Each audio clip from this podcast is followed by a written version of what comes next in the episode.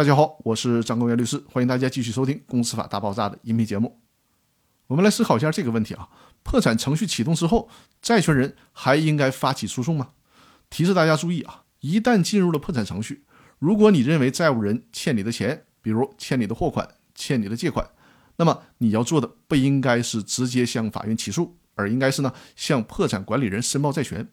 申报债权之后，如果管理人确认了你的债权，你当然就没有必要诉讼了。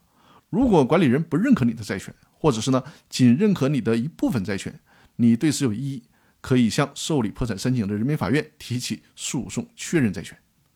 那对于破产程序启动之前就已经提起的诉讼或者是仲裁的债权争议，破产程序启动之后，管理人在审查债权的时候，直接就把你诉请的债权给确认了。那这种情况下，管理人应该向这个债权人告知已经确认了债权的结果，并且呢要求这个债权人撤诉，因为都已经给你确认了债权了，你坚持诉讼就既浪费时间又浪费诉讼费用了。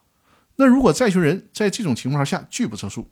这就有点捣乱的意思了，是吧？所以说呢，这种情况下由此产生的超过撤诉案件的诉讼费的部分呢，对不起，全得由你债权人来自行承担了。好，本期的分享就到这里，更多内容咱们下期继续。感谢各位的关注，记得关注和转发我的音频节目，谢谢大家。